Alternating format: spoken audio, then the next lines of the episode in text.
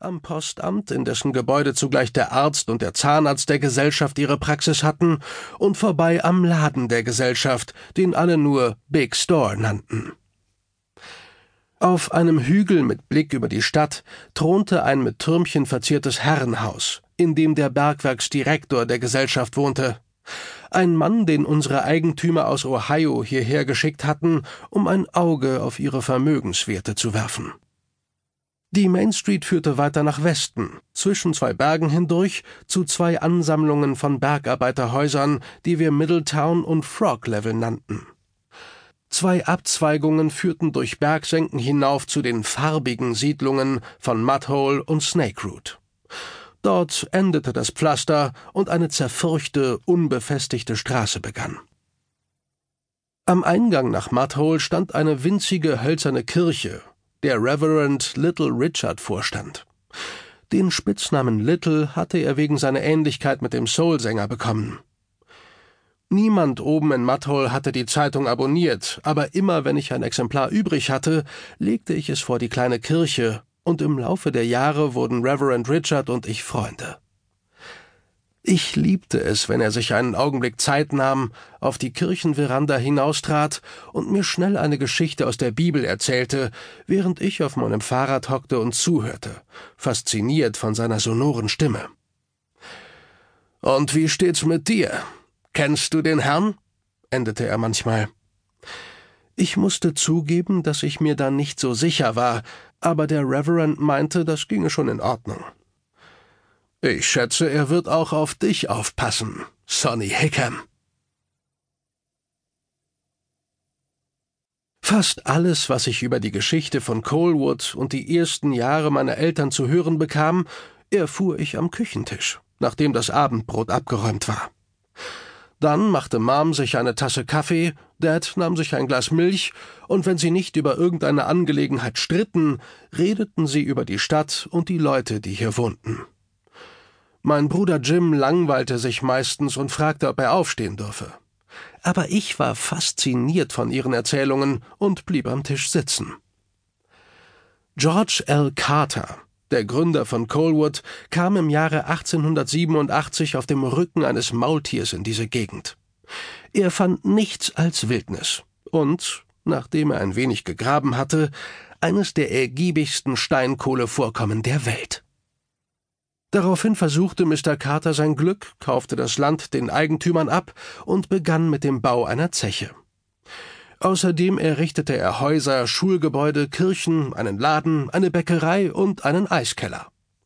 Dann stellte er einen Arzt und einen Zahnarzt ein, die die Bergarbeiter und ihre Familien unentgeltlich behandeln sollten. Während die Jahre vergingen und seine Kohlengesellschaft florierte, ließ Mr. Carter Bürgersteige aus Beton gießen, die Straßen pflastern und die Stadt einzäunen, damit die Kühe nicht mehr überall frei umherlaufen konnten. Mr. Carter wollte, dass seine Bergleute einen anständigen Ort zum Leben hatten. Aber im Gegenzug verlangte er anständige Arbeit. Schließlich war Coalwood vor allem ein Ort, an dem gearbeitet wurde. Eine harte, schmerzhafte, schmutzige und manchmal tödliche Arbeit. Als Mr. Carters Sohn aus dem Ersten Weltkrieg zurückkehrte, brachte er seinen ehemaligen Kommandanten mit einen Stanford-Absolventen mit großen technischen Fähigkeiten und hohem sozialem Engagement namens William Laird, den sämtliche Einwohner der Stadt voller Respekt und Ehrerbietung nur den Captain nannten.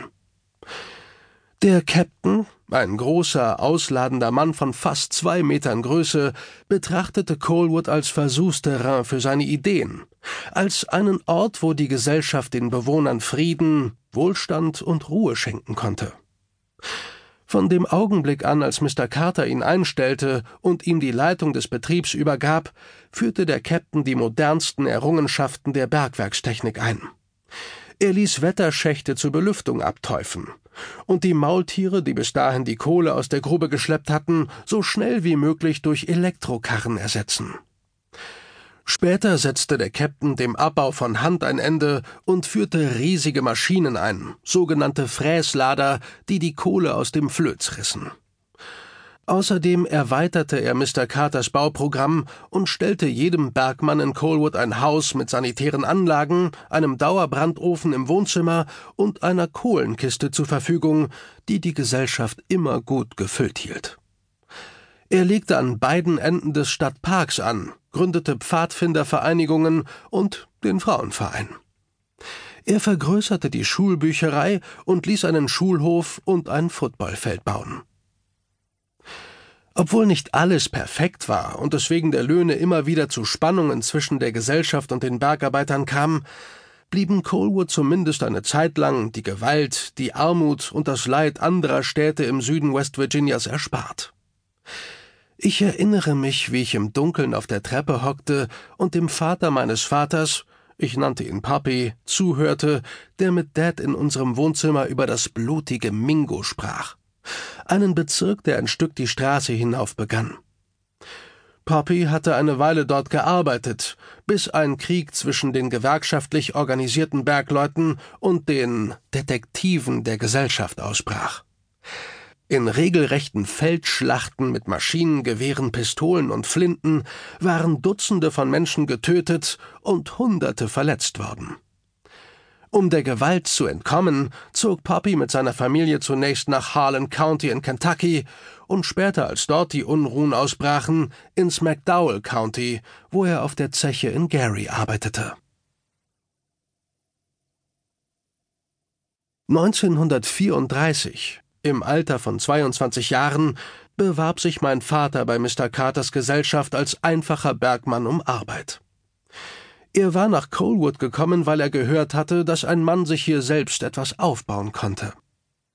Der Captain schien von Anfang an irgendetwas in diesem hageren, hungrigen Kerl aus Gary zu sehen. Einen Funken roher Intelligenz vielleicht. Und nahm ihn unter seine Fittiche.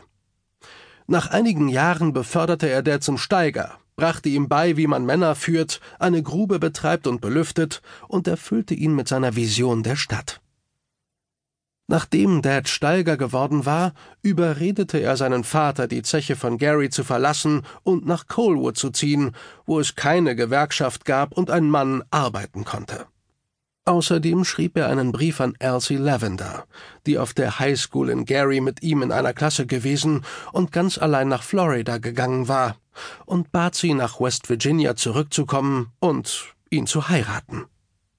Sie lehnte ab an diesem Punkt der Geschichte übernahm stets Mom und sagte, dass der nächste Brief, den sie erhielt, vom Captain kam, der ihr schrieb, wie sehr Dad sie liebte und brauchte.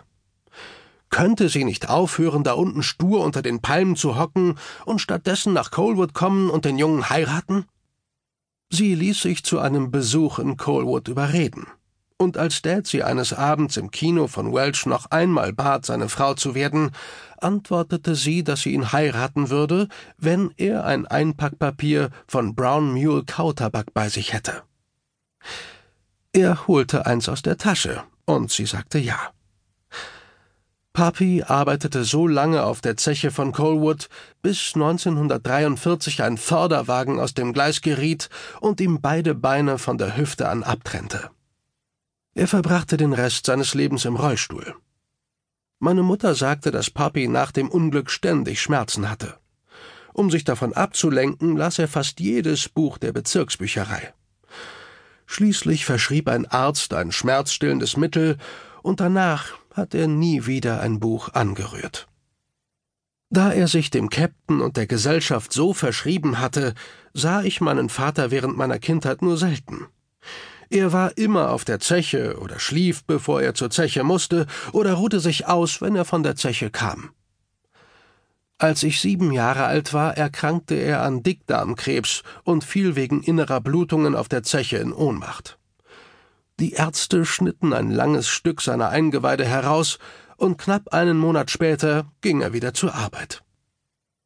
Die Schichtwechsel waren in Colwood die wichtigsten Ereignisse des Tages. Vor jeder Schicht traten die Bergleute, die zur Arbeit mussten, aus ihren Häusern und machten sich auf den Weg in Richtung Kipper. Diejenigen, die von der Schicht kamen, schwarz vor Kohlenstaub und Schweiß, bildeten eine zweite Gruppe, die in die entgegengesetzte Richtung ging. Von Montag bis Freitag formierten sich diese Gruppen und trafen sich an Kreuzungspunkten, bis Hunderte von Bergleuten unsere